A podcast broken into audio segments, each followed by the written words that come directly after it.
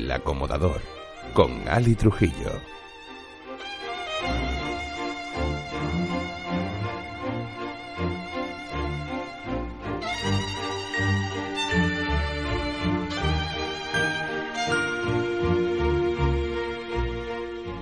Buenos días, buenas tardes, buenas noches y bienvenidos una semana más a este podcast del acomodador. A continuación quedan muchos minutos de cine, bandas sonoras, serie televisión, musicales y hoy la proyección de una película que tiene un reparto, una historia, una banda sonora que la hace realmente magnífica, Los Intocables de Leon.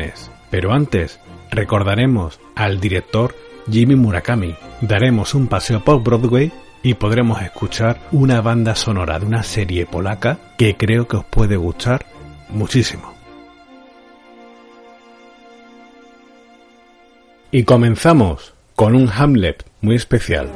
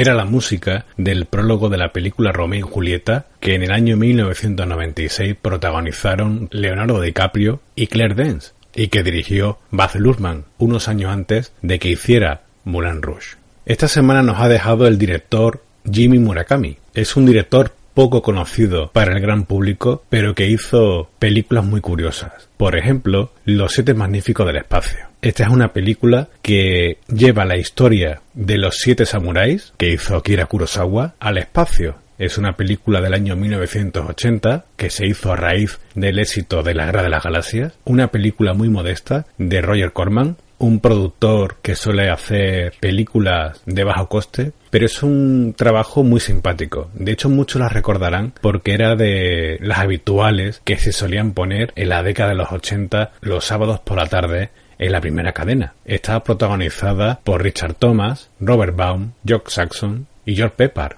Muchos recordarán de ser este Aníbal en la serie El equipo A. Los efectos especiales estaban bien, eran muy correctos. Hay que pensar que la película tan solo costó 2 millones de dólares. Nada, calderilla comparado con otros trabajos de la época. Y el responsable de los efectos especiales era un tal James Cameron, que años después, apenas cuatro años después, hizo Terminator. Y luego llegó Abyss, Terminator 2, Aliens el Regreso, Avatar.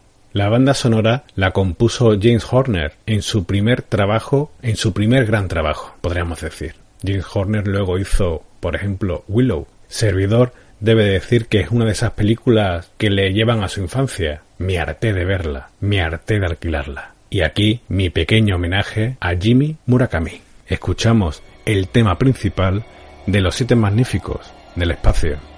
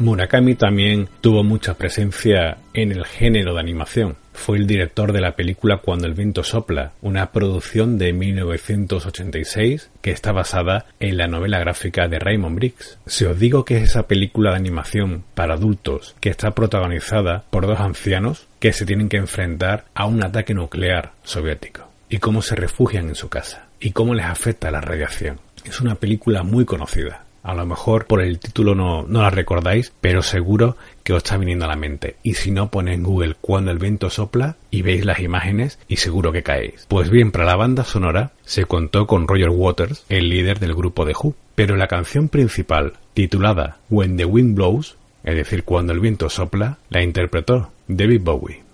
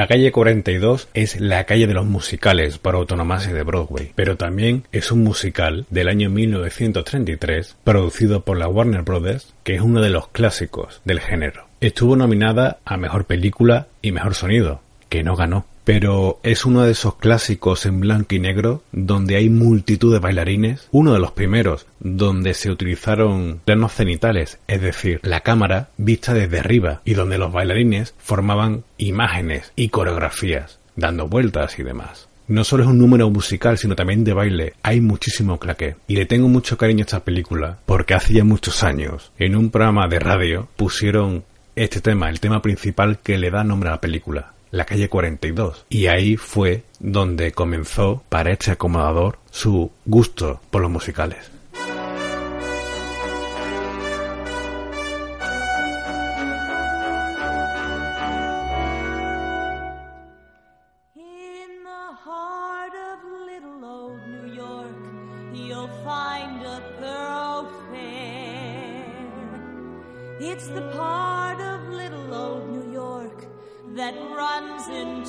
Times Square.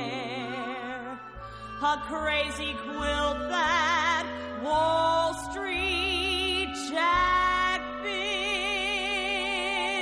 If you've got a little time to spare, I want to take you there. Come and meet those dancing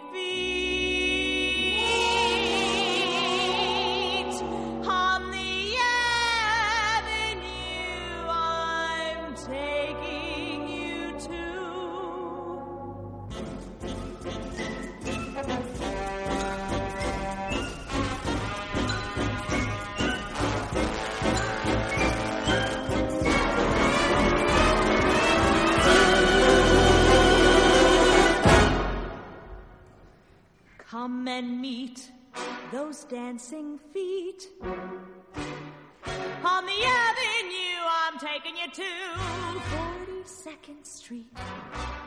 Hear the beat of dancing feet. It's the song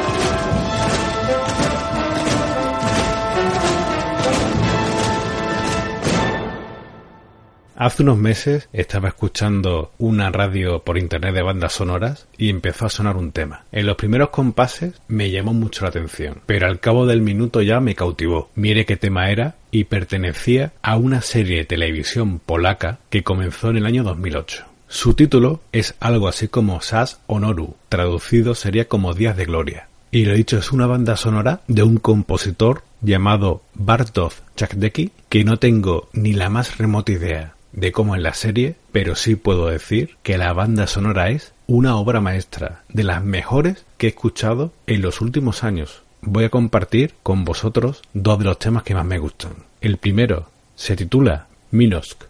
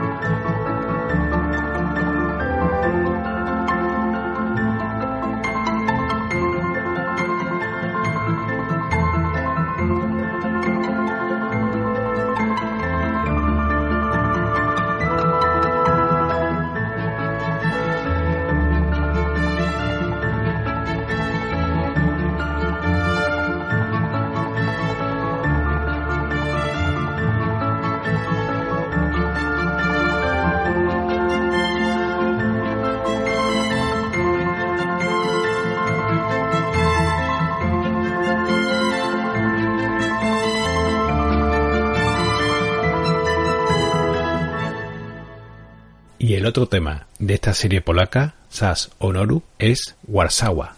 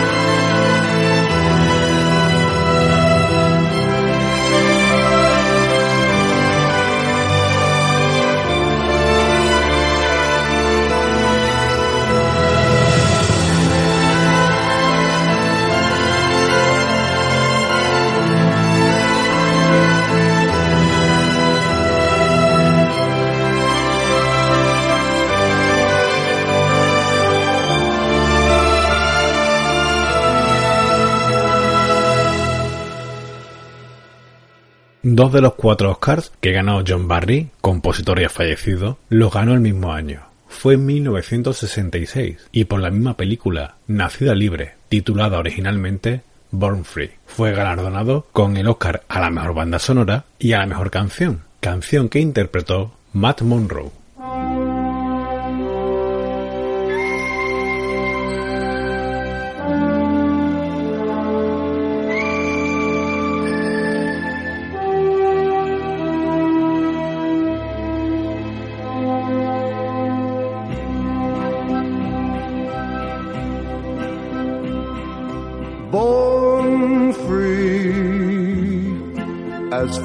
As the wind blows, as free as the grass grows, born free to follow your heart. Live free, and beauty surrounds still astounds you each time you look at a star.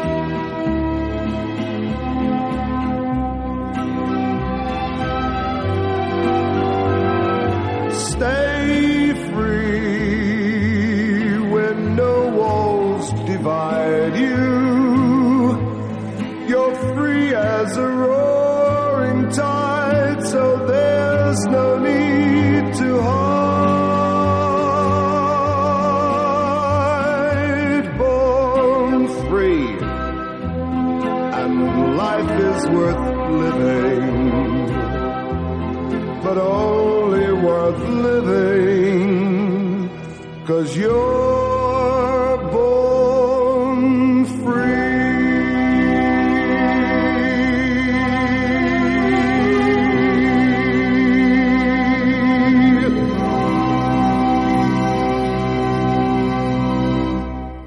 Pero es que Matt Monroe residió unos años en España, aprendió nuestro idioma e hizo una versión en castellano de Born Free, que se llamó Libre.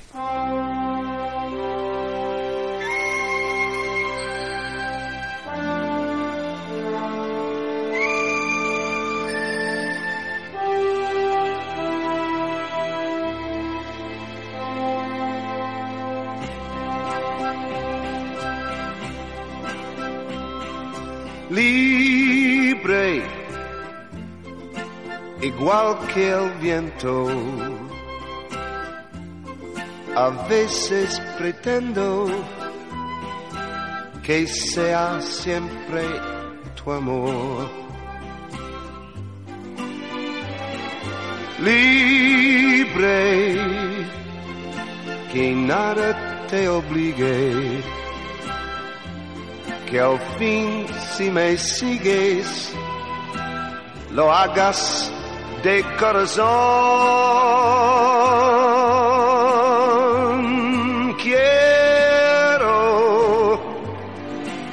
Estés a mi lado, mas nunca dudando si me quieres de verdad libre. Hoy eres muy libre de amar o negarme felicidad.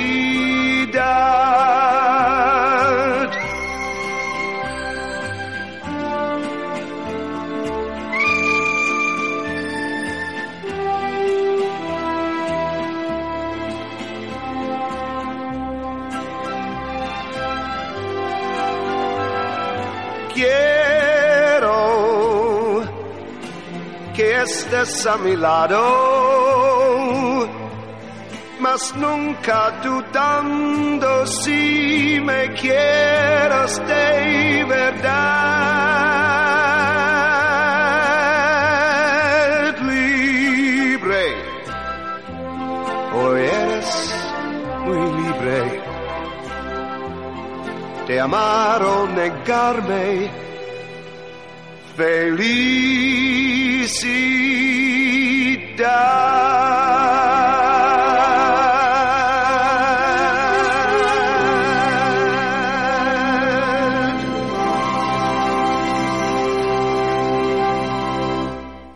www.elacomodador.es se ha publicado la crítica de Robocop 2 y Robocop 3. Y como hablamos en ella de sus bandas sonoras, vamos a escuchar el tema principal de Robocop 2, compuesto por Leonard Rosenman. La tercera parte, como es muy parecida, prácticamente igual, a la banda sonora de la primera de Basil Poledouris, se pudo escuchar hace unas semanas. Así que ese me lo ahorro para no repetirlo. Este es el tema principal de Robocop 2.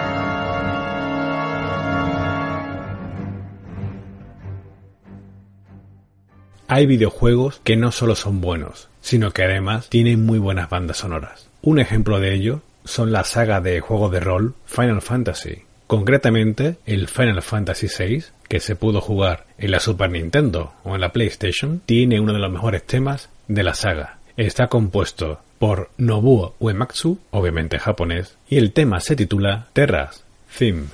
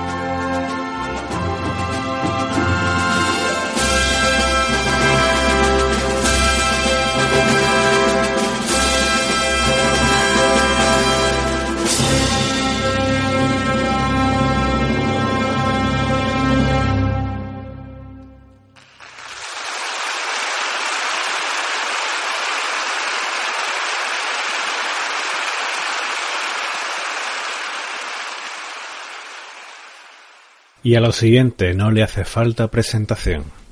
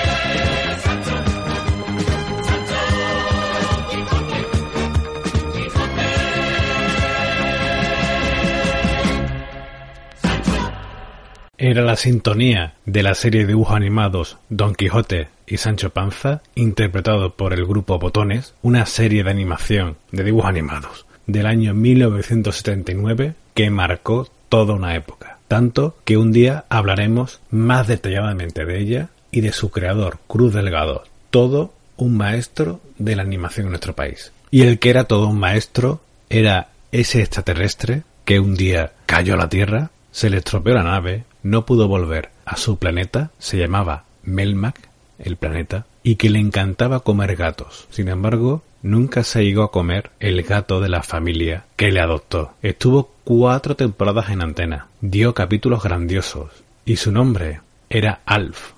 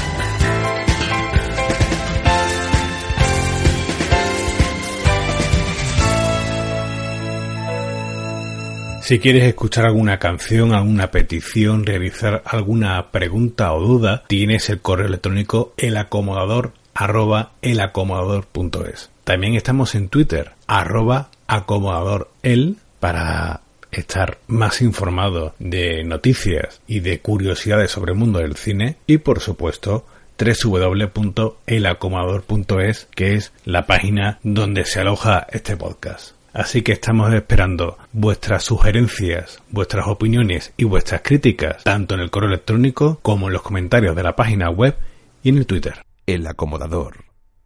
Tu podcast de bandas sonoras, cine y series. Hay películas cuyos actores, director, banda sonora, diseño de producción, pretendiendo hacer una buena película, se convierte en una magnífica película. Un ejemplo de lo que digo es Los Intocables, de Leones.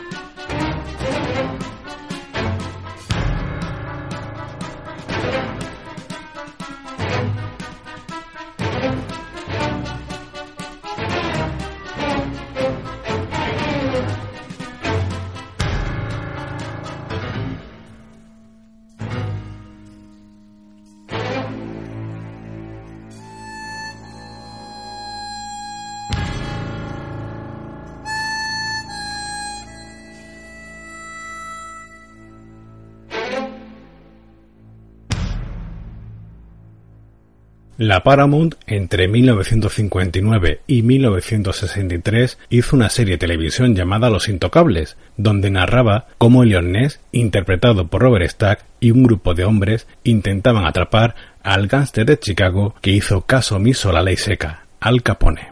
La productora en la década de los 80 quiso retener los derechos sobre la historia e ideó hacer una película, pero pareciéndose mucho a la serie. Para ello, habló con el director Brian De Palma, director que había hecho un gran trabajo en 1983 con Scarface, aquella violenta película protagonizada por Al Pacino y que era una nueva versión de la cinta del mismo nombre que hizo en 1932 Howard Hawks. De Palma convenció a los productores para que hiciesen una película que no recordase la serie, y así fue. Para interpretar a Capone quería a Robert De Niro, pero por si acaso se contrató también a Bob Hawkins, lo recordaréis por ser Smith en Hook el Capitán Garfio. Como De Niro accedió, a Hawkins le pagaron 20.000 dólares por las molestias. Capone en los años 30 fue el dueño y señor de todo lo ilegal en Chicago. Algunos dicen, en especial los reformistas, metan a ese hombre en la cárcel. Es que no ven lo que está haciendo. Y yo creo que lo que hago, y en eso el periódico dio en el clavo,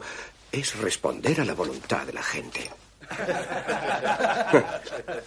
A la gente le gusta beber, ustedes lo saben, y yo también. Lo que hago es actuar en consecuencia. Y esas habladurías sobre el contrabando, ¿qué es contrabando? En el barco es contrabando, en tierra firme es hospitalidad. Soy un hombre de negocios. ¿Y qué me dice de esa reputación de que controla el negocio por medio de la violencia? Que a aquellos que no compran sus productos se les trata violentamente. No importa. Me crié en un barrio difícil. Y allí decíamos, con una palabra amable y una pistola llegarás más lejos que con solo una palabra amable. Quizá lo tomé al pie de la letra. Y a veces la reputación le sigue a uno. Hay violencia en Chicago, por supuesto, pero no por culpa mía ni por ninguno de mis empleados. Y les diré por qué. Porque no es buen negocio.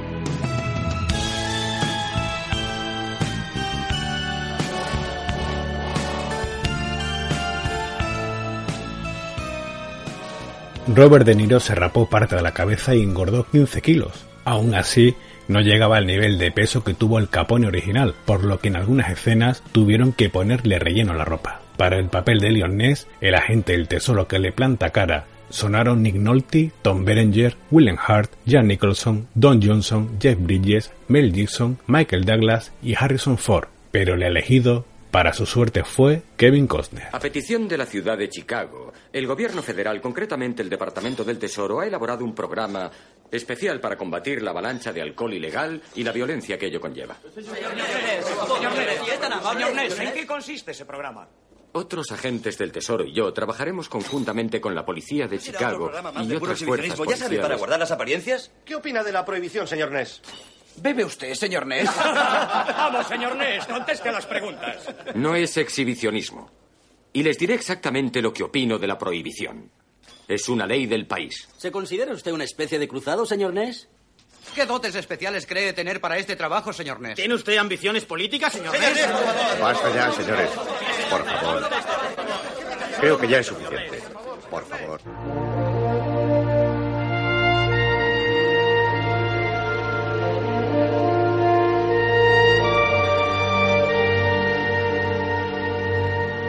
La cuestión es que los denominados los intocables le hacen la vida imposible a Capone, y si al principio del metraje estaba muy contento, ya no lo estaba tanto pasada una media hora o más de la película. Voy a decirles algo. Si alguien se mete conmigo, yo me meto con él. Si alguien se atreve a robarme, yo le digo me has robado y eso no es como escupir en la acera. ¿Comprende? Bien, yo no les he hecho ningún daño a esas personas, pero ellos me odian. ¿Y qué se les ocurre? Se inventan un asunto de impuestos en lo que no tienen nada que hacer. Y para fastidiarme, no me hablan como personas, no. Humillan a un hombre pacífico. Ruego a Dios que si alguna vez odio de esa manera me comporte con más respeto hacia mí mismo. Por favor, señor Capone. Una pregunta, señor Capone. Por favor, señor Capone, por Ah, y les diré otra cosa. Están asistiendo a un combate de boxeo. Esperen a que la lucha acabe. Quien quede en pie será el ganador.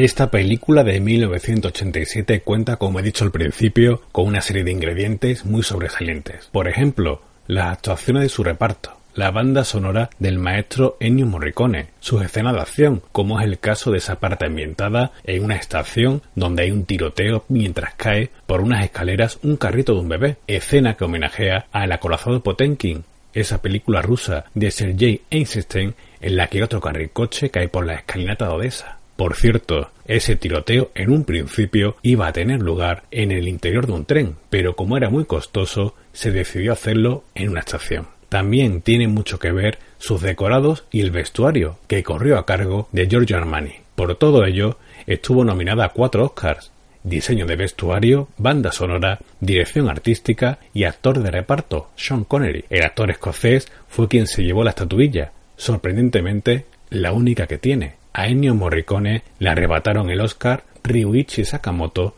y Damien Baer, responsables de la banda sonora del último emperador, que no es que sea mala, pero en mi humilde opinión es inferior a la de los intocables. La película costó 25 millones de dólares y solo en Estados Unidos recaudó tres veces más. Pero lo más importante es que se ha quedado grabada en la retina como una de las mejores películas de los años 80 y por derecho propio.